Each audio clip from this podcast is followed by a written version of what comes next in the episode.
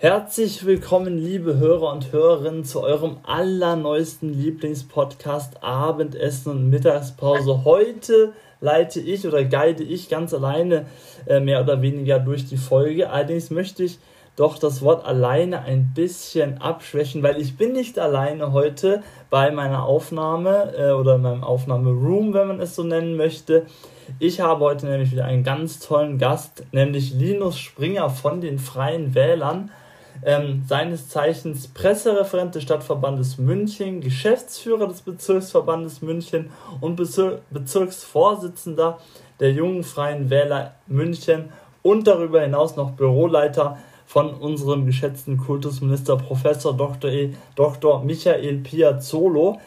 Ähm, er hat oder kann auch schon eine beeindruckende politische Vita äh, ja, vorweisen. So trat er nämlich auch zur ähm, ja, bereits zur Bundestagswahl an für die Freien Wähler und ähm, greift jetzt wieder ganz aktiv an, um es ähm, ja, hier ähm, 2023 in den Bayerischen Landtag zu schaffen. Ähm, ja, herzlich willkommen, Linus. Äh, äh, ja, genau, das kann ich noch dazu sagen. Vielleicht ähm, äh, vor der Aufnahme haben wir gesprochen. Äh, ich habe auch die Erlaubnis, ähm, ihn zu duzen. Deswegen herzlich willkommen, Linus. Äh, ich freue mich sehr, dass du die Zeit gefunden hast, heute ähm, über die Freien Wähler und über dich zu sprechen. Servus Sebi, ähm, vielen Dank natürlich auch für die Möglichkeit, ähm, überhaupt hier zu sprechen und äh, in eurem, beziehungsweise heute ja in deinem Podcast ähm, hier teil sein zu dürfen. Ähm, genau ist du, finde ich immer sehr, sehr viel sympathischer als das Sie. Ähm, deswegen haben wir das ja jetzt auch so geregelt. Vermittelt auch immer ein bisschen mehr Nähe, finde ich, als so dieses unpersönliche Sie. Deswegen ganz schön, ja, du hast es schon gesagt. Also ich mache zwar viel, es klingt zwar noch viel, aber natürlich, ähm, wenn man ehrenamtlich dabei ist, dann ähm, kommen solche Aufgaben eh mit der Zeit dazu. Das heißt, es liest sich dann immer sehr lange vor, aber im, im realen Leben ist es dann immer gar nicht so beeindruckend, wie das sich jetzt vielleicht anhört. Ähm, ja, nur damit ich das nochmal kurz eingeordnet habe. nicht, dass jetzt jemand hier denkt, ich, ich habe gar keine Freizeit mehr. Ähm, also das kriege ich schon alles hin. Ja, umso wichtiger. Also ich meine, äh, heutzutage der Begriff Work-Life-Balance äh, spielt natürlich auch heutzutage eine sehr wichtige Rolle. Äh, und umso besser, dass du das ja offensichtlich dann so gemanagt bekommst, trotz des langen Namens oder deiner vielen Positionen, ähm, dass du da irgendwie auch mal, ähm, ja, äh, Zeit, Zeit für Sachen findest, die dir vielleicht, ja gut, ich, ich möchte nicht sagen, dass dir jetzt die politische Betätigung keinen Spaß macht, das glaube ich jetzt mal nicht, aber ähm, ja, genau, also dass du auch für andere Dinge, die auch Spaß machen, ähm, Zeit hast. Ähm, ich würde mal direkt mit der ersten Frage auch ähm, reinstarten. Mal direkt vorneweg, wie bist du überhaupt zu den Freien Wählern gekommen? Also, ähm, was war sozusagen der Anstoß auch für dich zu sagen, okay, ich gehe jetzt in die Politik und ähm, ja, genau, äh, kannst ja, erzähl mal ein bisschen. genau, also ähm, tatsächlich liegt es im Studium begründet. Ich habe Politikwissenschaft studiert und dachte mir dann zwischendrin, ähm, dass es total spannend ist in der Theorie ähm, und auch, auch natürlich die Empirie, aber dass ich doch auch tatsächlich äh, ganz real was damit zu tun haben möchte. Also nicht nur als Außenstehender, der das analysiert und einordnet, sondern, also wie es die Politikwissenschaft ja tut, sondern eben auch ganz real. Und dann habe ich mich damit beschäftigt, was könnte ich denn überhaupt machen, weil davor hatte ich mich noch nicht wirklich damit auseinandergesetzt, wo ich mich zugehörig fühle, Gefühl, also im Parteiensystem etc. Ähm, und dann habe ich mich mal damit auseinandergesetzt und die Grundidee der Freien Wähler und vor allen Dingen der Freien Wähler hier in München hat mir, hat mir gut gefallen. Und dann ähm, habe ich einfach mal eine Mail geschrieben und habe gefragt, ob ich mal vorbeikommen kann. Äh, ganz, ganz äh, profan. Und äh, so hat das Ganze angefangen. Und dann bin ich eben dazugekommen, habe auch zwischendurch mal ein Praktikum gemacht, während ich noch studiert habe. Ähm, dann hat es eben angefangen, junge freie Wähler, dann engagiert man sich hier und dort und geht zu Veranstaltungen und dann hat sich das Ganze immer weiter aufgebaut. Dann habe ich eben irgendwann auch angefangen zu arbeiten für den Herrn Professor Piazzolo. Dann es, kommt es irgendwann mit der Zeit, wenn man sich engagiert, nimmt man auch gewisse Funktionen ein und so hat sich das eben aufgebaut. Aber die Grundidee kam tatsächlich aus dem Studium heraus. Mhm. Ja, also ich sag mal so, klar, äh, Politikwissenschaften bietet natürlich genau die Grundlage, um sich dann äh, auch weiter, ich sag jetzt mal, ins politische Geschehen hineinzustürzen. Ähm, auch was unsere äh, jungen Hörer ähm, sehr interessiert ähm, oder interessieren wird, ist, ähm, du bist zur Bundestagswahl für die ähm, jungen Freien Wähler angetreten. Du hast ja doch, ähm, möchte ich meinen, die ein oder andere ja, politische Position, beziehungsweise äh, na, ein gewisses Standing auch in der Partei. allerdings bist du gerade mal 28 Jahre alt. Äh, war es für dich schwer, dich als junger Mensch äh, da zu behaupten oder durchzusetzen oder ähm, ist dir da oder ist dir das eher leicht gefallen? Also oder wurdest du da direkt, ich sag mal, für voll genommen? Ähm, tatsächlich gibt es da zwei Seiten. Also vorneweg mit 28, ich fühle mich gar nicht mehr so jung, äh, traurig, aber ähm, irgendwie, ähm, wenn man jetzt Sport macht, spürt man das danach schon zwei Tage, deswegen würde ich mich nicht mehr als ganz jung bezeichnen, aber ähm, nee, kommen wir zurück. Ähm, auf der einen Seite ähm, wird man sehr, also zumindest bei uns, ich weiß natürlich nicht, wie es bei allen anderen ist, aber nur mit den Leuten, mit denen ich spreche, ist es bei den anderen Parteien in der Regel auch so, dann wird man sehr willkommen geheißen. Also ähm, gerade die Älteren freuen sich ja, dass, dass auch Nachwuchs Interesse zeigt. Ähm, es ist ja auch nicht Sinn und Zweck, dass da irgendwann Personen in Rente gehen und dann ist da niemand mehr. Ähm, deswegen da ist durchaus auch Freude und Begeisterung da und auch äh, der Wille, denjenigen oder diejenige dann einzubinden. Auf der anderen Seite ist es natürlich auch so, dass Personen, die schon länger dabei sind und vielleicht auch schon älter sind, natürlich erstmal ein größeres Standing haben als man selbst in der Partei und auch allgemein. Und dadurch ist es natürlich erstmal schwierig. Man kann jetzt nicht mit der Tür ins Haus fallen und sagen, ich möchte dies und ich möchte das, sondern muss tatsächlich schon erstmal sich, ich nenne es mal, ranarbeiten, bis man auch in gewisse Verantwortungen kommen kann. Weil da natürlich auch Personen sind, die vielleicht an ihren Positionen hängen, denen das vielleicht auch sehr wichtig ist und die nicht einfach sagen, jetzt bist du da schön und jetzt trete ich gleich ins zweite Glied zurück und du darfst mal machen.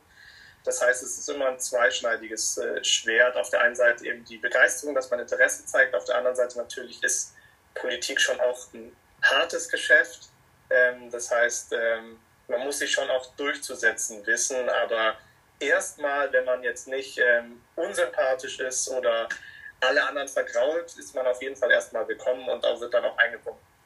Klar, die Konkurrenz ist natürlich wirklich in jedem Berufsfeld da, in der Politik natürlich noch mit am meisten, weil da gibt es äh, öfter mal Gewinner und Verlierer. Ähm, kann man natürlich absolut verstehen, dass da, ähm, ich sage jetzt mal, immer, immer natürlich Biss dabei sein muss, aber ähm, das ist natürlich auch gut, ich sage jetzt mal, wenn dann die Älteren auch ähm, einen, ja, ein bisschen unterstützen, wenn man ähm, so dazu kommt. Ähm, mal so ein bisschen eine allgemeine Frage auch, auch zu dir und zu, zu deinem Verhältnis, ich sag mal, zu Bayern. Ähm, wenn du praktisch an Bayern denkst, was schätzt du da am meisten an? Also was gefällt dir an Bayern am meisten, wenn du dich festlegen müsstest? Darauf gibt es natürlich mehrere, ich muss mich festlegen. Okay, da, ich wollte gerade sagen, es gibt mehrere Antworten. ähm, du, du kannst auch mehrere äh, Antworten geben, aber. ähm, nee, also ich kann ja sagen, ich habe ganz kurz in Baden-Württemberg gewohnt, zwar nur in Ulm, das ist ungefähr ein Steinwurf von Bayern entfernt, aber dennoch ähm, ein anderes Bundesland. Deswegen ähm, weiß ich an Bayern schon zu schätzen, diese, ich nenne es mal, diese unterschiedliche Herzlichkeit. Egal, wo man hinkommt, die Menschen sind sehr unterschiedlich und auch die Landschaften und Städte sind sehr unterschiedlich in den einzelnen Regionen.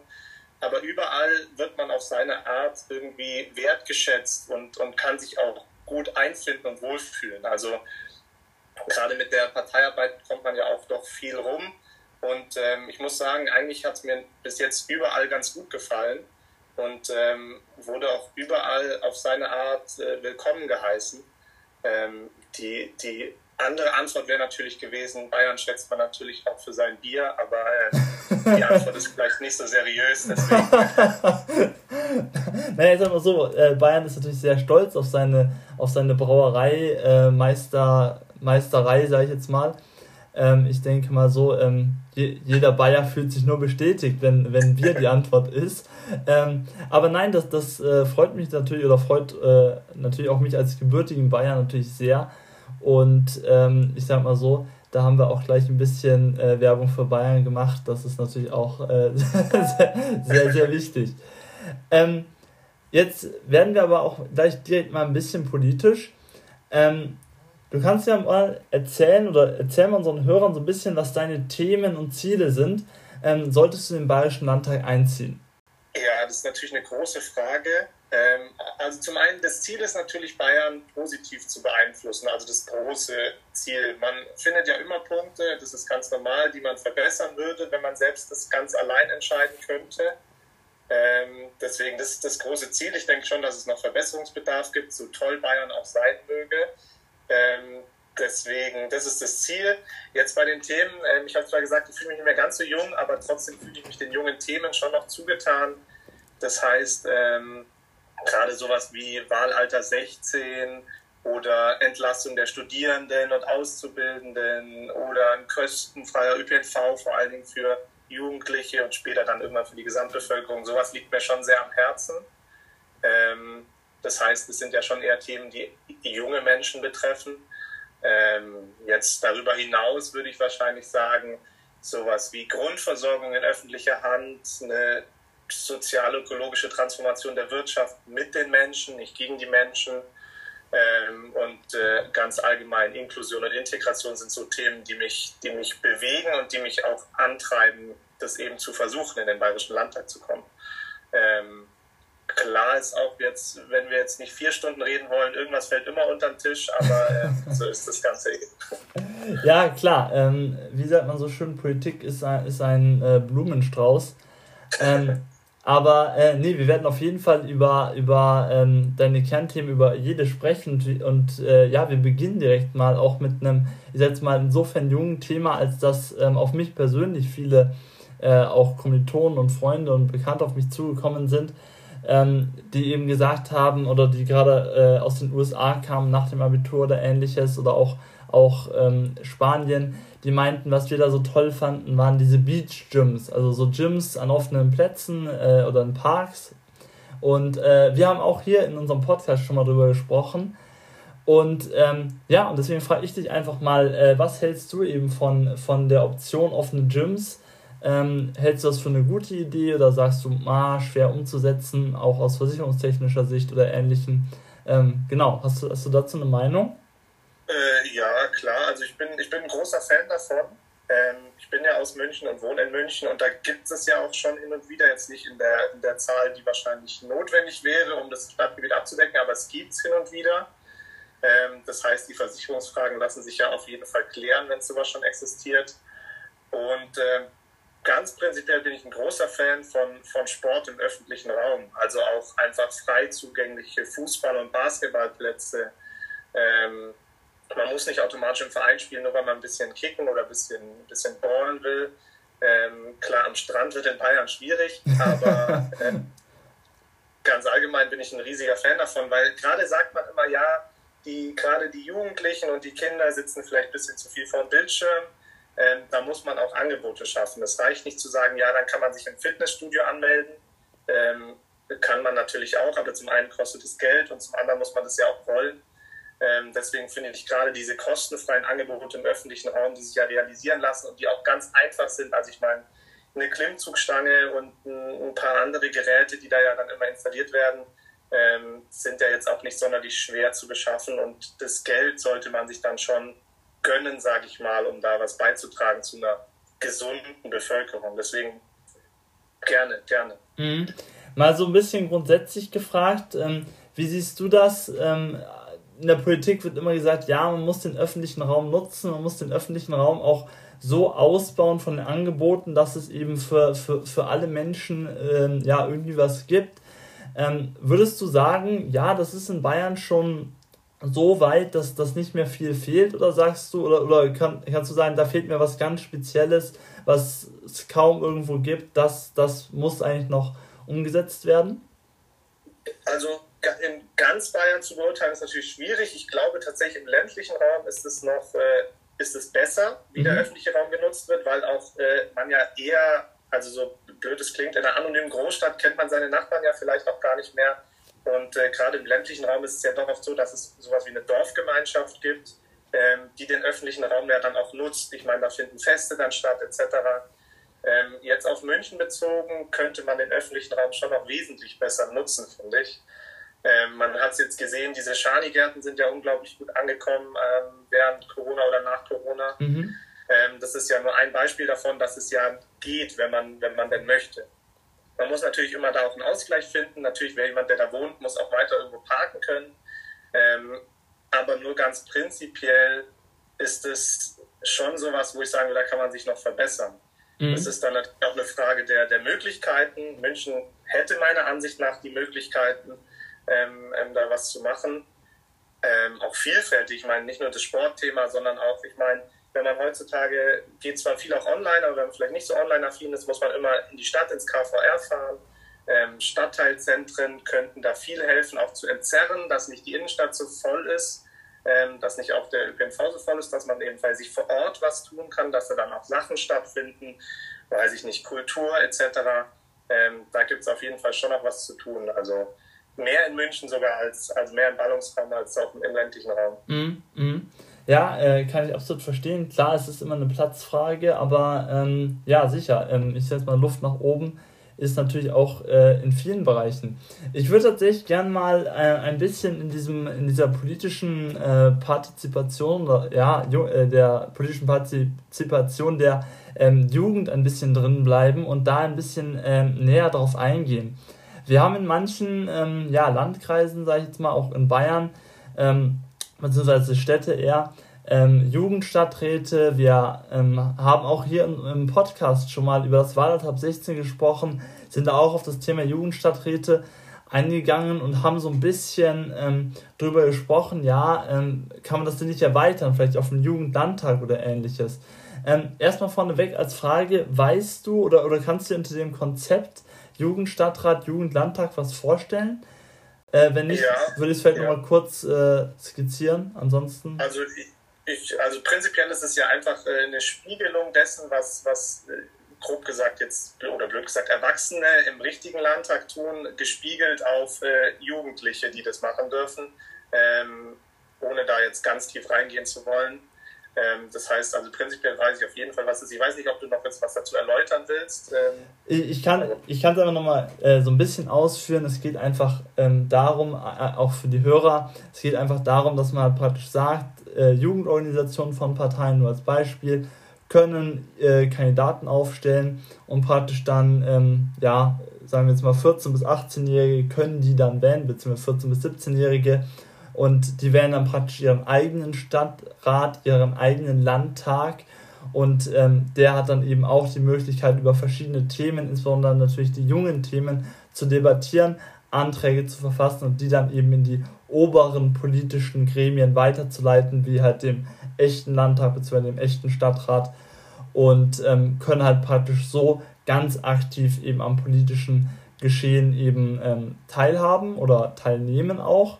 Ähm, es geht auch so ein bisschen darum, dass man praktisch der jungen Generation Demokratie beibringt. Ich meine, wir leben in Zeiten, wo, da, äh, wo die Wahlbeteiligung abnimmt, was natürlich auch sehr beunruhigend ist für eine Demokratie.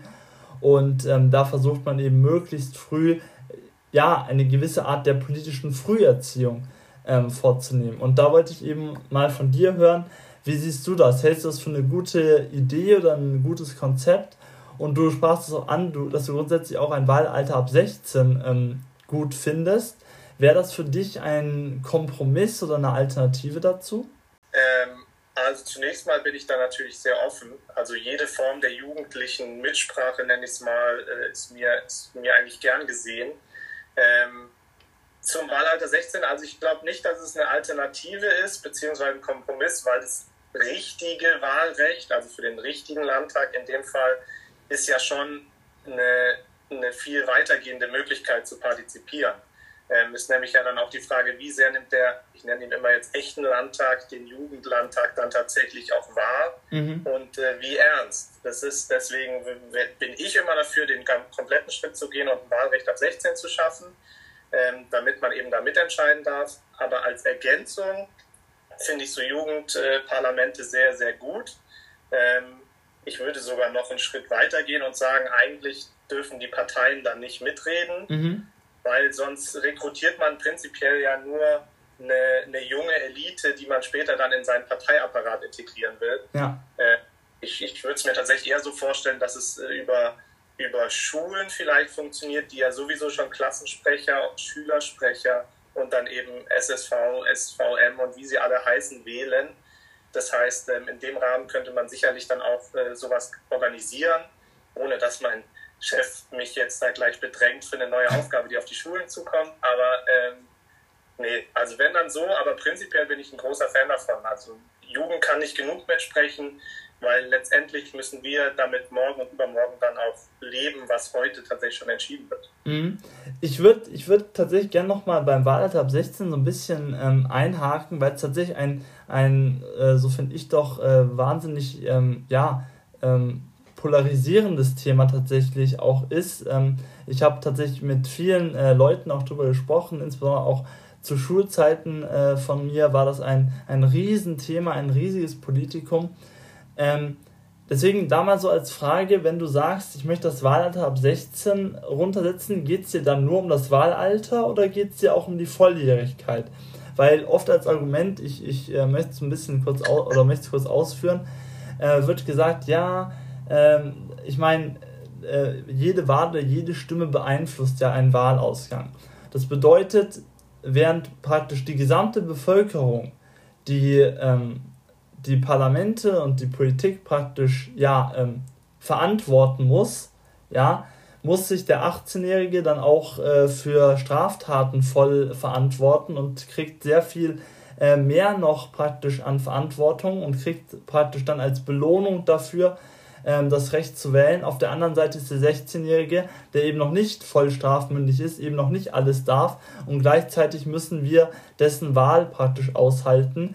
Ähm, deswegen praktisch als Frage, wie siehst du das? Ist es für dich, ich sag mal, eine Art der Ungleichberechtigung zwischen dem 16- und 18-Jährigen? Auf der anderen Seite, ähm, ja, genau, ähm, ist es eben praktisch ja auch ähm, in einer gewissen Art und Weise dann insofern Gleichberechtigung, als der 16-Jährige ja auch ein äh, mündiger Mensch auf einer, in einer gewissen Art und Weise ist. Genau, also für mich geht das Wahlalter 16 nicht mit irgendeiner Herabsetzung des Strafrechts etc. einher, sondern ist einfach ein Wahlalter 16. Daran ist nichts gekoppelt wie Strafmündigkeit oder anderes, ähm, was einfach daran liegt, dass man zum einen jugendlichen Menschen, die ja dann, da kommen ja nur die 16- und 17-Jährigen in dem Fall dazu, ähm, die 18-Jährigen dürfen ja wählen, durchaus zutrauen kann, da eine fundierte Entscheidung zu treffen. Ähm, Zudem ist für mich der Sprung von 17 zu 18, also kann natürlich bei jedem persönlich jetzt nochmal anders sein, aber war bei mir jetzt nicht so, dass ich sage, ah, jetzt hat es Klick gemacht und äh, jetzt bin ich äh, wahlberechtigt und los geht's. Mhm. Äh, deswegen, ich würde Jugendlichen, und es gibt ja vor allen Dingen auch schon äh, Jugendliche mit 16 oder 17, die arbeiten, die, die, die eine Ausbildung machen, die alles sind ja Menschen, die teilweise sogar schon komplett für sich selbst sorgen und die dürfen nicht mitentscheiden, was eigentlich dann passiert mit den Steuern, die sie auch schon zahlen. Mhm. Ähm, das heißt, ich würde es vollkommen losgelöst sehen, weil das Wahlrecht oder das Wahlalter 16 eine große Chance auch ist, meiner Meinung nach, diese zum einen die Wahlbeteiligung wieder hochzuschrauben und zum anderen diese, dann hört man immer politikverdrossene Jugend, was ich zum einen gar nicht so sehe, weil mhm. also mir begegnen viele Jugendverbände, in denen total engagierte Jugendliche sind, auch junge, wo ich fast auch sagen würde, Kinder, die sich schon engagieren für ihre Themen. Das heißt, ich würde nicht von Politikverdrossenheit sprechen, sondern ich würde davon sprechen, dass ihnen die Partizipationsmöglichkeiten fehlen, mhm. dass sie das Gefühl haben, nicht gehört zu werden und nicht, dass sie sich nicht engagieren, sondern dass sie das eben anders machen. Ähm, und gerade deswegen wäre ein Wahlalter 16 da sehr hilfreich. Ich bin auch jemand, der sagt, wenn eine Partei Angst davor hat, dass sie dann auf einmal nicht mehr gewählt wird, dann sollte man vielleicht sich generell mal Gedanken machen, ob das eigene Programm Jugendliche recht, richtig anspricht weil wenn man sagt, ja, das ist ja dann oft der Spruch, äh, Jugendliche in Schulen würden nur die Grünen wählen, mhm. dann sollte man sich generell mal Gedanken machen, ob das dann das Ziel ist, diese Gruppe auszuschließen, weil sie die Grünen wählen würden. Mhm. Also aus meiner Perspektive jetzt heraus. Deswegen bin ich da einfach rigoros dafür, Wahlalter 16, ohne dass damit irgendwas anderes einhergeht, äh, wie Strafmündigkeit oder so. Mal, mal grundsätzlich gefragt, du, du hast es schon angesprochen, äh, wollte ich sowieso noch nachfragen. Du sagst, dass, das, ähm, dass die Wahlbeteiligung ähm, ansteigen würde. Ähm, kannst, du, oder, kannst du für dich eine Einschätzung ungefähr treffen, wie viel der 16- bis 17-Jährigen ähm, dann wählen gehen würden? Weil ich höre auch immer als Argument, ja, also so viele werden das dann auch nicht sein, weil klar, es gibt einen Teil, der ist politisch interessiert, auf der anderen Seite haben wir aber auch politisch Desinteressierte in der Jugend. Ich meine, mehr als dass praktisch die Wahlberechtigung der Bevölkerung steigt, aber praktisch ähm, ja, die Wahlbeteiligung stagniert bzw. noch weiter runtergeht, äh, passiert nicht. Siehst du das anders? Ähm, also ich glaube, die Wahlbeteiligung, natürlich, die, nur zwei Altersstufen, 16 und 17, würden jetzt keinen riesigen Sprung ausmachen in einer Bevölkerung, in der Menschen sonst zwischen 18 und X wählen. Mhm. Also klar, geht es da nicht um, da geht die Wahlbeteiligung um 10 Prozent hoch. Ähm, kann ja gar nicht funktionieren, so viele Menschen sind es ja gar nicht. Aber ähm, ich glaube schon, dass gerade wenn dann auch eine Wahl ansteht, ich meine, man muss ja auch sehen, es wird ja auch zum Beispiel Bundestagswahl, es ist nur alle vier Jahre. Mhm. Ähm, da, da, da trifft es manche Kohorten ja gar nicht in dem Alter. Mhm. Ähm, das heißt, die sind dann eh bei der einen Wahl noch 15 und dann sind sie 19 oder 20. Mhm. Ähm, betrifft es ja zum einen gar nicht. Aber ich glaube, gerade wenn man dann in der Schule im Vorfeld auch mal in Sozialkunde oder politischem Unterricht oder wie auch immer das einzelne Fach dann heißt, darüber spricht, wertneutral, ohne da gleich eine Parteipräferenz mitzugeben, ja. Interessieren sich schon viele dafür. Und wenn dann auch, wir bekommen jetzt im Vorfeld der Landtagswahl auch viele Einladungen zu Podiumsdiskussionen an Schulen, ähm, wo Schüler Podiumsdiskussionen veranstalten, wo sie hören wollen, welche Jugendthemen hat man für sie, obwohl sie selbst gar nicht wählen dürfen. Ja. Ich glaube, dass da viele, wenn sie merken, ah, ich kann was beeinflussen und die und die Themen interessieren mich und wer bietet was an, da wählen gehen würden, ähm, und zum anderen, glaube ich, die Wahlbeteiligung würde steigen, weil langfristig gesehen ist, glaube ich, dieses, man geht ins Wahllokal, wirft da seinen Zettel ein, ähm, bisschen altmodisch. Man muss da auch jetzt neue Partizipationswege finden. Ich weiß, online wählen ist immer ein bisschen unsicher, aber langfristig gesehen muss man, glaube ich, schon dahin kommen, dass man auch online seine Stimme abgeben kann und dann würde gerade unter äh, wie sagt man schön, Digital Natives äh, das Ganze, glaube ich, wieder ansteigen. Also ja. deswegen eine Prozentzahl zu sagen, ist enorm schwierig, aber ich glaube, äh, es würde steigen. Ja, absolut. Ich denke auch natürlich, ähm, du hast es angesprochen, man muss natürlich direkt dann auch praktisch in der Schule ansetzen, äh, praktisch eben äh, früh äh, ja, Demokratie fördern ähm, und, und früh die, die ähm, Schüler darauf hinweisen. Ich möchte ohne jetzt natürlich äh, zu ausschweifend zu werden, aber ähm, sagst du oder erwähnst du, äh, ich jetzt mal in einem ein, ein Nebensatz, ohne eine Parteipräferenz ähm, zu geben. Da würde ich tatsächlich gern nochmal ähm, einhaken. Ich möchte nicht zu weit weg vom Thema, aber es interessiert mich doch, weil auch äh, wir haben im Podcast eben mal darüber gesprochen, ja, dass man natürlich der Lehrer, der muss natürlich äh, grundsätzlich unparteiisch sein. Also der Lehrer kann sich nicht vorne hinstellen und anfangen zu sagen, okay, ähm, ich empfehle euch das und das zu wählen. Darum geht's nicht. Aber was natürlich schon so ist, oder beziehungsweise was mir auch in meiner Schulzeit aufgefallen ist, auch insbesondere in, in, in jüngeren Klassen, dass ähm, tatsächlich ähm, viele Parteien, die, ich sage jetzt mal, wie soll ich sagen, aus meiner Sicht mit dem Grundgesetz eher weniger oder schwer zu vereinbaren sind, ähm, bisweilen ähm, eben mit einfachen Parolen sich ein Profil ähm, erstellen und damit dann tatsächlich teilweise auf offene Ohren auch bei ähm, Jüngeren treffen. Ich meine, äh, belastenderweise, auch das äh, sieht man ja, dass Parteien ähm, wie beispielsweise auch die AfD ähm, eben in der Lage sind, äh, Social Media ähm, da sehr präsent zu sein und für sich zu gewinnen. Deswegen mal so ein bisschen ähm, an, als Frage an dich, inwieweit bist du der Meinung, dass ein, äh, ein Lehrer oder auch an Schulen praktisch eine, ich sage jetzt mal Meinung, es geht nicht darum, dass wir hier eine politische Richtung vorgeben, sondern eine Meinung, an der man sich reiben kann, über die man ähm, sprechen kann, dass die praktisch an einer Schule nicht äh, weitergegeben werden sollte? Oder sagst du doch, es ist auch wichtig, dass der Lehrer in der Lage ist, da mal praktisch ja für eine Diskussion zu sorgen. Ist dir das wichtig oder sagst du, mh, hm, Neutralität ist dann nochmal wichtiger? Also prinzipiell ist mir gerade gerade in Schulen die Neutralität sehr, sehr wichtig, mhm. ähm, weil Lehrer ja also zumindest meistens schon auch Bezugspersonen sind. Man schaut jetzt nicht auf zu Lehrern, aber sie haben ja eine Autorität, zumindest sollte es so sein, ähm, und können damit einen auch enorm beeinflussen. Das heißt, ich will nicht, dass der Lehrer sagt, ich habe das und das gewählt und dann denkt man, ja, der wird schon wissen.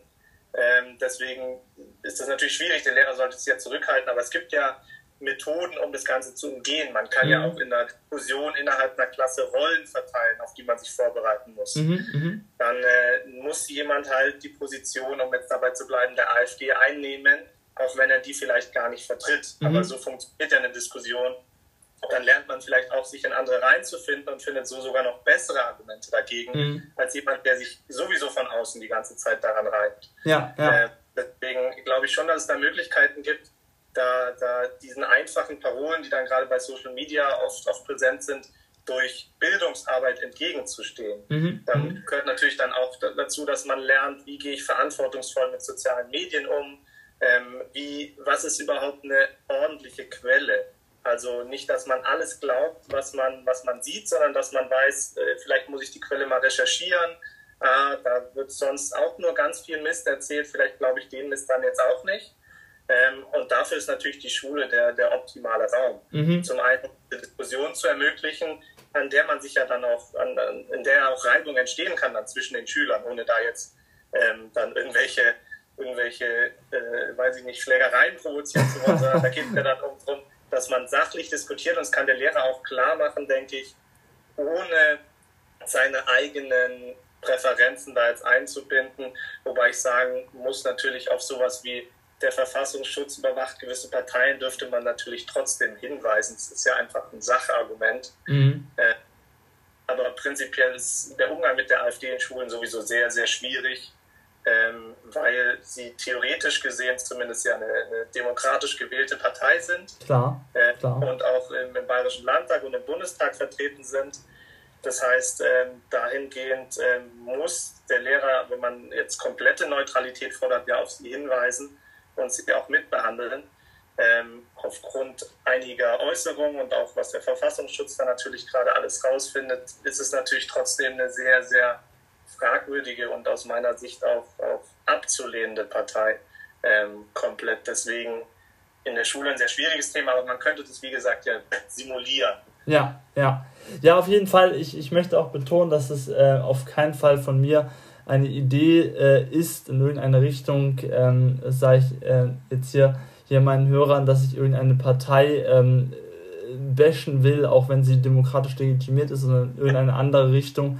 Da äh, ging es mir natürlich grundsätzlich äh, um viele Parteien, aber äh, wie du schon richtig sagst, Linus, ähm, der Verfassungsschutz äußert oder äußert sich ja doch ab und zu mal zur AfD und deswegen ist die mir jetzt da praktisch als erstes ähm, natürlich in den Sinn gekommen.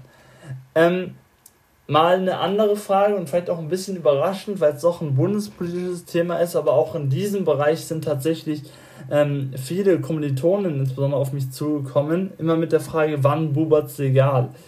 Ähm, mal grundsätzlich die Frage an dich, ähm, auch wenn es bundespolitisch ist, wann bubert's legal, beziehungsweise wie stehst du dazu, dass äh, ja, Cannabis legalisiert werden soll?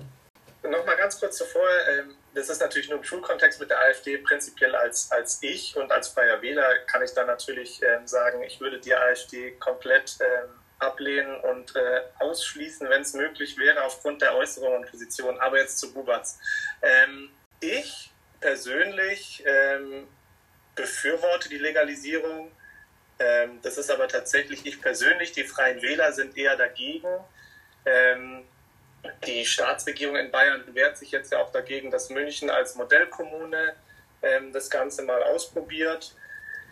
Ich sehe es äh, tatsächlich so, also man, man kennt es ja auch aus der Uni oder aus anderem Kontext, es ist ja so, das ist sehr verbreitet.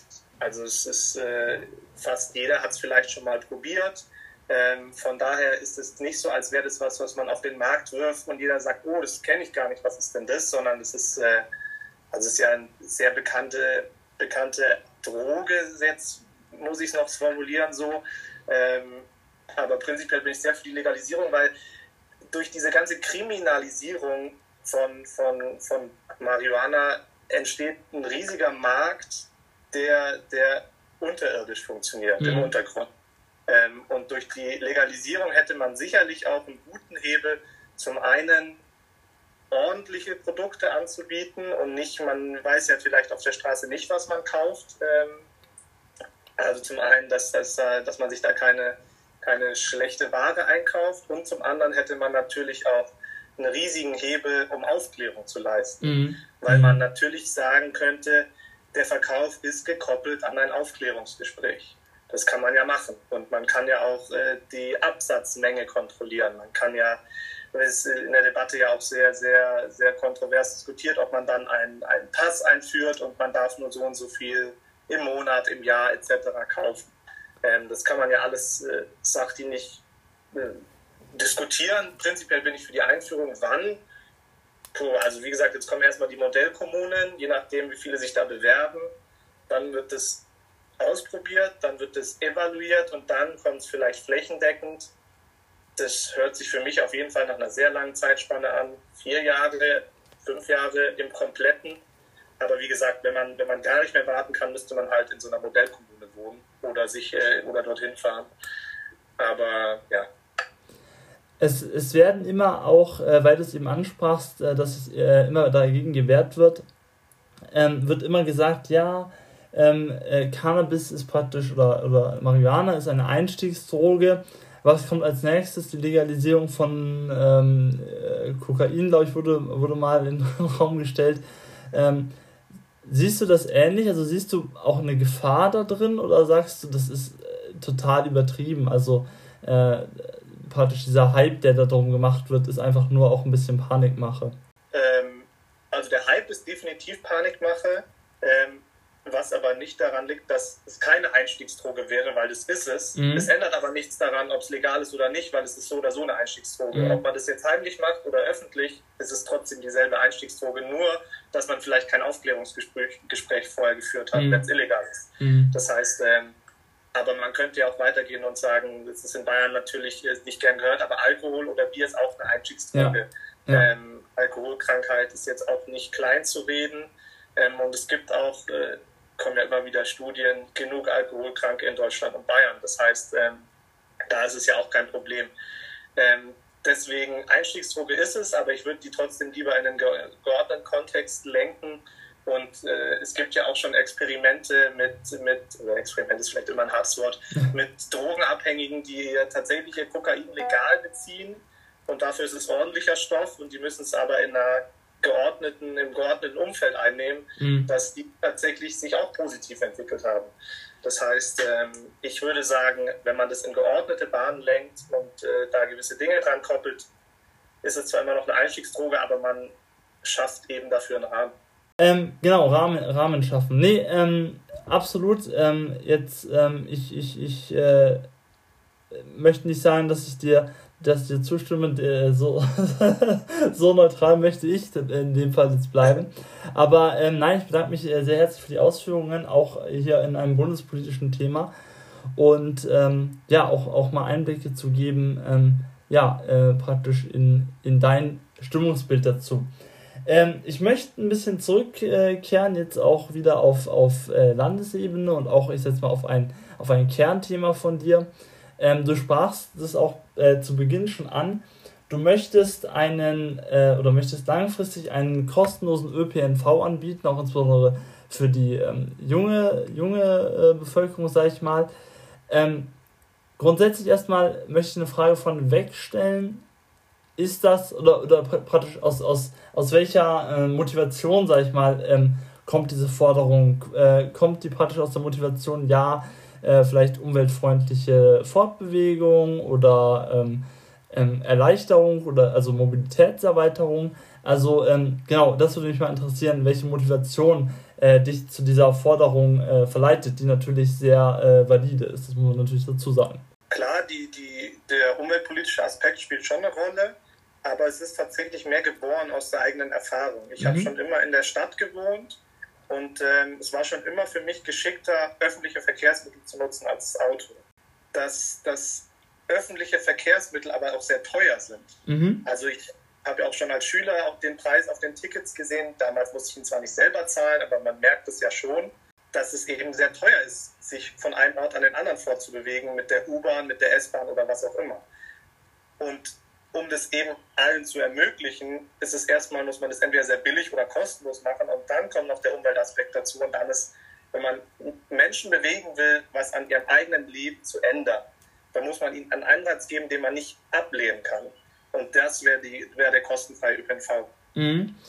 dazu natürlich dann, äh, ich setze mal äh, die folgerichtige Frage, du hast es schon angesprochen, ja, äh, ÖPNV ist, oder der, die Benutzung des ÖPNV ist ähm, sehr teuer. Ich sage mal so, grundsätzlich auch, ähm, ich sage mal in Zeiten steigenden Strompreises etc., äh, muss sich natürlich auch in gewisser Art und Weise die Bahn bzw. der ÖPNV äh, natürlich auch äh, ja, rentabel äh, darstellen, muss sich natürlich selber finanzieren können. Ähm, ist ein, ein langfristig bzw. auch, auch ich sag mal, flächendeckender, kostenloser ÖPNV denn auch finanziell realisierbar? Und äh, wenn ja, äh, wie ähm, genau st äh, stellst du dir das ungefähr vor oder, oder hast, hast, du da ein Konzept im Kopf? Ähm, also zum einen ist es natürlich sehr teuer. Das mhm. ist, mir, ist mir schon auch bewusst. Ähm, man orientiert seine Forderungen ja erstmal prinzipiell aber nicht daran, wie viel sie kosten werden, sondern ob man sie für sinnvoll hält.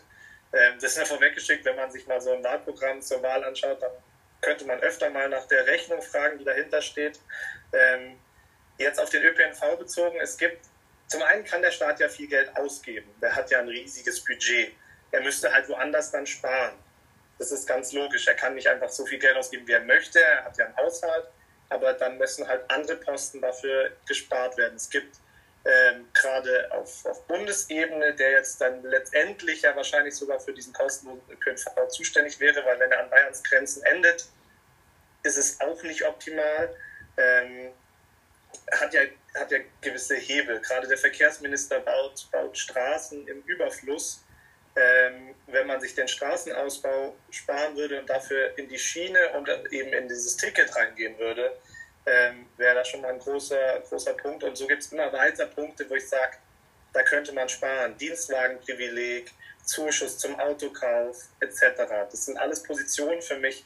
Das Geld könnte man umlegen. Mhm. Klar verstehe ich auch, dass es Gegenargumente gibt und es ist natürlich jetzt von mir nicht eins zu eins durchgerechnet, ob sich das äh, rentiert oder nicht. Ähm, dafür war ich in der Schule in Mathe immer zu schlecht. Aber ähm, nur ganz prinzipiell gibt es aus meiner Sicht Posten, die man zusammenstreichen könnte, die das Ganze dann ermöglichen würden. Mhm. Mhm. Ich, ich möchte auch kurz nochmal äh, abschließend ähm, auch auf den Umweltaspekt eingehen. Ich glaube, wir müssen äh, nicht darüber diskutieren, dass, dass äh, ein Klimawandel stattfindet. Wir müssen auch nicht darüber diskutieren, dass jetzt ähm, ein Auto, egal welches Auto, egal ob Elektro oder oder ähm, ja, ähm, hier, ähm, na, Benzin, dass die jetzt auch nicht wirklich ähm, ja, klimafreundlich sind. Ähm, allerdings hätte ich tatsächlich zur, zur Klima, äh, zum Klima eine ganz allgemeine Frage mal an dich. Ähm, liegt einfach auch daran, dass es tatsächlich auch viel, ähm, ja, viele meiner äh, Freunde auch, äh, ich sag jetzt mal, bewegt. Ähm, wie siehst du das denn grundsätzlich oder, oder mal ganz konkret gefragt? Äh, hast du eine Meinung zu zivilem Ungehorsam, beziehungsweise hast du auch eine Meinung zur letzten Generation? Mein äh, mein Co-Host und ich, wir hatten auch im Podcast mal darüber gesprochen, was darf Protest und waren so ein bisschen der Meinung, dass das schon sehr weit geht und fast in Richtung Nötigung. Siehst du das ähnlich oder ähm, bist du da ein bisschen ähm, offener, sage ich jetzt mal, für, für derartigen Protest? Da bin ich jetzt tatsächlich bei den Freien Wählern wahrscheinlich auf, auf äh, weiter Flur alleine mit meiner Meinung, aber ähm, ziviler Ungehorsam, der niemandem schadet, gehört für mich schon irgendwie als Protestform dazu. Es ist natürlich immer die Frage, wann man die Grenze überschreitet und wann nicht. Mhm. Ähm, prinzipiell ist es natürlich aus meiner Perspektive raus, ich fahre nie Auto, ob sich jemand jetzt, also nur ganz blöd gesagt, da auf die Straße steht oder nicht, hat für mich keine Auswirkung, weil ich sitze in der U-Bahn. Ja. Aber natürlich nur eine sehr, sehr, sehr, äh, sehr blöde Sichtweise auf das Ganze, sage ich mal. Aber nee, prinzipiell glaube ich, eine Demokratie kann relativ viel aushalten, auch an Protest. Ähm, und dazu gehört für mich schon auch ziviler Ungehorsam. Mhm. Solange man eben Grenzen findet und solange man auch das Gespräch findet. Ähm, ich finde diese Kompromisse, wir hören auf damit, wenn ihr uns ins Rathaus einladet, finde ich ein bisschen bisschen falsch. Mhm. Also es ist so, entweder, also der zivile Ungehorsam soll natürlich zu einem Gespräch führen, aber dann dieser Kurhandel, wir hören auf und dafür ähm, müssen die Bürgermeister ja irgendwie sich dem 0%-Ziel verschreiben. Ob sie das dann wirklich machen oder nicht, sei dahingestellt, ähm, halte ich für einen faulen Kompromiss. Mhm. Also ist, ich finde es enorm richtig, das Gespräch zu suchen, aber dann soll man das ja auf Augenhöhe suchen und nicht aus einer Erpressung heraus. Kritisiere ich jetzt beide Seiten, den Erpresser und den Erpressten, weil mhm. sie sich nicht erpressen lassen sollen von Leuten, die sich auf die Straße kleben, um den Verkehr zu behindern. Aber man soll auch niemanden erpressen, um mit ihm ins Gespräch zu kommen. Das ist in einer Demokratie hoffentlich auch anders möglich. Ja. Und so blöd das klingt, in einer Demokratie entscheiden letztendlich die Wähler. Und wenn die Wähler so entscheiden, wie sie entscheiden, dann ist die Politik, für die derjenige dann steht, auch die, für die die Mehrheit gestimmt hat. Ähm, das klingt zwar ein bisschen doof, aber so funktioniert eben eine Demokratie. Also wenn ein Verkehrsminister gewählt wird, der mit äh, im Bund, der mit Umweltschutz nicht viel am Hut ist, hat, dann hat man das selbst gewählt. Das ist keine, das ist keine Zufälligkeit, die da entsteht. Ähm, aber nur ganz prinzipiell halte ich zivilen Ungehorsam schon für ein Mittel, wenn er sich im Rahmen hält und niemandem schadet. Und da ist eben jetzt die Frage, ob die Grenze schon überschritten ist oder nicht. Mhm. Absolut, nee, ähm, sehr spannend. Ähm, vielen Dank für die Ausführungen. Ähm, auch im Anbetracht der Zeit würde ich gerne mal auf eine, auf eine Forderung von dir eingehen, ähm, die für mich besonders spannend war, insofern, als, als dass ähm, ich mir nur, nur nicht im Konkreten so richtig was darunter vorstellen konnte. Du sagtest oder äh, meintest äh, als Forderung, man solle soziale Unternehmen gesondert unterstützen. Ähm, was kann ich mir denn zum einen unter einem sozialen Unternehmen vorstellen? Auf der anderen Seite, was bedeutet gesonderte Unterstützung? Ähm, ja, zunächst ganz grundsätzlich, ich hatte von dem Thema überhaupt keine Ahnung bis zum letzten Landtagswahlkampf 2018. Da wurde ich nämlich auf eine Podiumsdiskussion eingeladen und musste mich dann da mühsam einlesen, weil ich eben auch überhaupt keine Ahnung hatte. Mhm. Ähm, und daher kam dann aber auch das Interesse und eben jetzt auch immer diese, diese Förderung. Ähm, Sozialunternehmen sind prinzipiell Unternehmen, die einen gesellschaftlichen Mehrwert schaffen. Das heißt, ähm, ein Unternehmen ist prinzipiell ja darauf aus, Profit zu erwirtschaften, entweder für seinen Besitzer oder eben für die Aktiengesellschaft oder etc. Ähm, und äh, schafft dabei nicht zwingend, es gibt zwar Unternehmen, die machen das nebenher, aber schaffen nicht zwingend einen gesellschaftlichen Mehrwert. Ein Autobauer schafft keinen gesellschaftlichen Mehrwert. Der baut ein Auto und verkauft es. Sozialunternehmen versuchen Geld zu verdienen mit einem guten Zweck, nenne ich es mal. Zum mhm. Beispiel mit Klimaschutz, mit Integration, mit Inklusion. Ähm, zum Beispiel, wenn ein Unternehmen nur noch, ähm, es gibt in München Recap, die produzieren diese, diese Mehrwegbecher, weil ja ein Weg eigentlich weg soll. Das ist ein Sozialunternehmen, die produzieren für die Gesellschaft nehmen damit Geld ein und reinvestieren das dann, weiten also ihr, ihr Angebot aus. Das heißt, ein Sozialunternehmen muss einen sozialen, gesellschaftlichen Zweck verfolgen, darf nicht nur aus Eigennutz irgendwas machen. Ähm, jetzt haben die Unternehmen eine gewisse Problematik, weil sie haben keine eigene Rechtsform zum Beispiel im Gesetz. Das ist sehr schwierig, da geht es jetzt auch sehr, sehr, sehr tief rein. Ähm, die haben Schwierigkeiten, gewisse Fördertöpfe für Unternehmen zu aktivieren, weil sie gewisse Kriterien eben nicht erfüllen, wie zum Beispiel eine gewisse Gewinnmarge, weil sie die eben nicht haben, sondern nur so, damit sich das Unternehmen eben aufrechterhält. Ähm, und da gibt es diverse Punkte wie Finanzierungsinstrumente, wie eine Rechtsform, wie ähm, Unterstützung bei der Generierung von öffentlichen Aufträgen etc., wie man die weiter unterstützen kann, weil letztendlich, klar sind es trotzdem Unternehmer, aber die tun etwas für alle.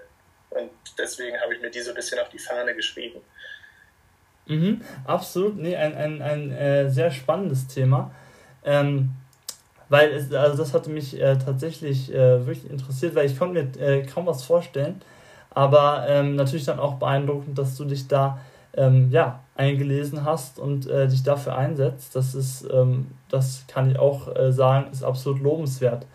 Ähm, ja, zum, zum Abschluss äh, der Folge würde ich gerne einen kleinen, ich nenne es immer Fragenhagel spielerisch, auch wenn es nur drei Fragen sind, gerne noch mit dir abhandeln.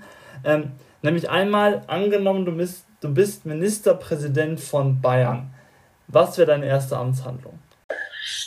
Sehr große und sehr schwierige Frage. Ähm, wahrscheinlich würde ich ein Bild von meinem Essen posten und einen Hashtag dazu machen. Aber äh, meine erste Amtshandlung wäre, auch weil wir das vorher diskutiert haben und weil es mir schon sehr wichtig ist, wäre wahrscheinlich das Wahlalter 16, wenngleich man als Ministerpräsident ja nicht selber entscheiden darf, sondern schon auch das Parlament befragen muss. Aber das wäre tatsächlich mein erster Punkt, ja. Absolut, alles klar.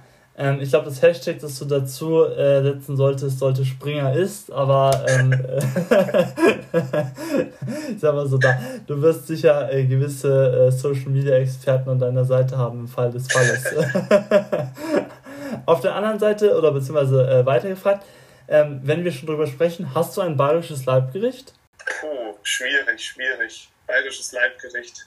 Neben Bier? Neben Bier, ja. Ich wollte gerade sagen, fünf Bier sind ja auch ein Schlüssel. Ähm, aber Leibgericht, also ich esse schon, muss ich sagen, gerne so ein, so ein Händel mit Kartoffelsalat.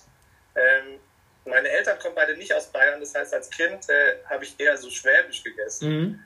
Ähm, aber nee, so ein, so ein Händel, aber gut, ich esse auch gerne mal einen schönen Schweinsbraten, das ist jetzt echt nicht einfach. Aber wahrscheinlich würde ich so ein Händel mit Kartoffelsalat, auch weil es ein bisschen mit der Wiesen verbunden ist äh, und dazu eine, eine Maß, würde ich schon so als, als Leibgericht dann formulieren. Das, das lasse ich auf jeden Fall gelten. Danke. ähm, und bist du ein Hund oder ein Katzenmensch? Puh, ich hätte jahrelang äh, Katzenmensch gesagt, aber meine Freundin hatte dann einen Hund und inzwischen gehe ich dann doch eher zu den Hunden. Also habe tatsächlich gewechselt, aber ja. Ja, klar, klar, wie, wie in der Politik, äh, beziehungsweise gut, äh, das möchte ich dir nicht vorwerfen, aber, aber ich sag mal so, ein Fähnchen im Wind ist man natürlich schon immer. Äh, aber ich kann, ich kann bestätigen, dass man dann oft auch mal der Freundin folgt. Das ist äh, nicht ganz von der Hand zu weisen. dann ähm, noch abschließend äh, letzte Frage tatsächlich. Ähm, wir beenden unsere Folge oft mit dem Songtipp der Woche. Das äh, würde ich tatsächlich diese Woche oder diese Folge gerne dir überlassen. Was wäre denn dein Songtipp der Woche? Was, was empfiehlst du unseren Hörern, äh, ja, wo sie mal reinhören sollten? Beziehungsweise, außer, vielleicht hast du ja auch einen Lieblingspodcast. Ja, ich hätte dann eine Idee, ja, welcher das sein könnte. Geht natürlich auch. Ähm, das, das einzige Problem ist, wenn ich jetzt diesen Podcast nenne, hören das ja nur Leute, die den Podcast schon hören. Ja. Ich müsste, äh, bei nächsten Aufnahmen sage ich dann diesen Podcast. äh, dann, dann ist die Werbung, glaube ich, ein bisschen besser. Das, das kann gut sein. Ähm, Gut, sonst, äh, meine Freunde würden wahrscheinlich behaupten, mein Musikgeschmack ist sehr fragwürdig. ähm, aber okay, was nehme ich? Ähm, aufgrund der Aktualität, die ja jetzt hier auch eine Rolle spielt, nehme ich tatsächlich das ähm, Lied von Jan Böhmermann zum äh, Eurovision Song Contest. Das finde ich ganz witzig, dieses Germany Zero Points oder Alemannia Zero Points heißt es, mhm. glaube ich. Ähm, ich, ich finde Jan Böhmermann immer lustig und muss sagen, irgendwie schafft er es immer, guten Content zu kreieren, ich weiß nicht, was für ah, Leute da im Hintergrund alle arbeiten, also neben El Hotzo etc. Mhm. Ähm, es ist wirklich unfassbar, aber ich finde es wirklich witzig, das Lied, und finde es auch wirklich gut eigentlich, so traurig das klingen mag. Nee, absolut, auch das lasse ich absolut zählen. Ähm, ich überlege, äh, kurz ist, glaube ich, wahrscheinlich tatsächlich der kurioseste Songtipp, den wir hier in der Folge hatten. Aber ähm, nee, ich sage mal, äh, umso kurioser, desto, desto spannender auf jeden Fall. An der Stelle, ich persönlich würde mich auch an der Stelle schon von unseren Hörern verabschieden. Ich bedanke mich wieder herzlich fürs Einschalten. Schön, dass ihr dabei ähm, wart. Wie gesagt, wenn ihr Freunde habt, die noch nicht wissen, wen sie zur Landtagswahl am 8.10. wählen sollen, unbedingt äh, auf unseren Podcast vielleicht hinweisen. Da kann man sich nochmal Inspiration holen.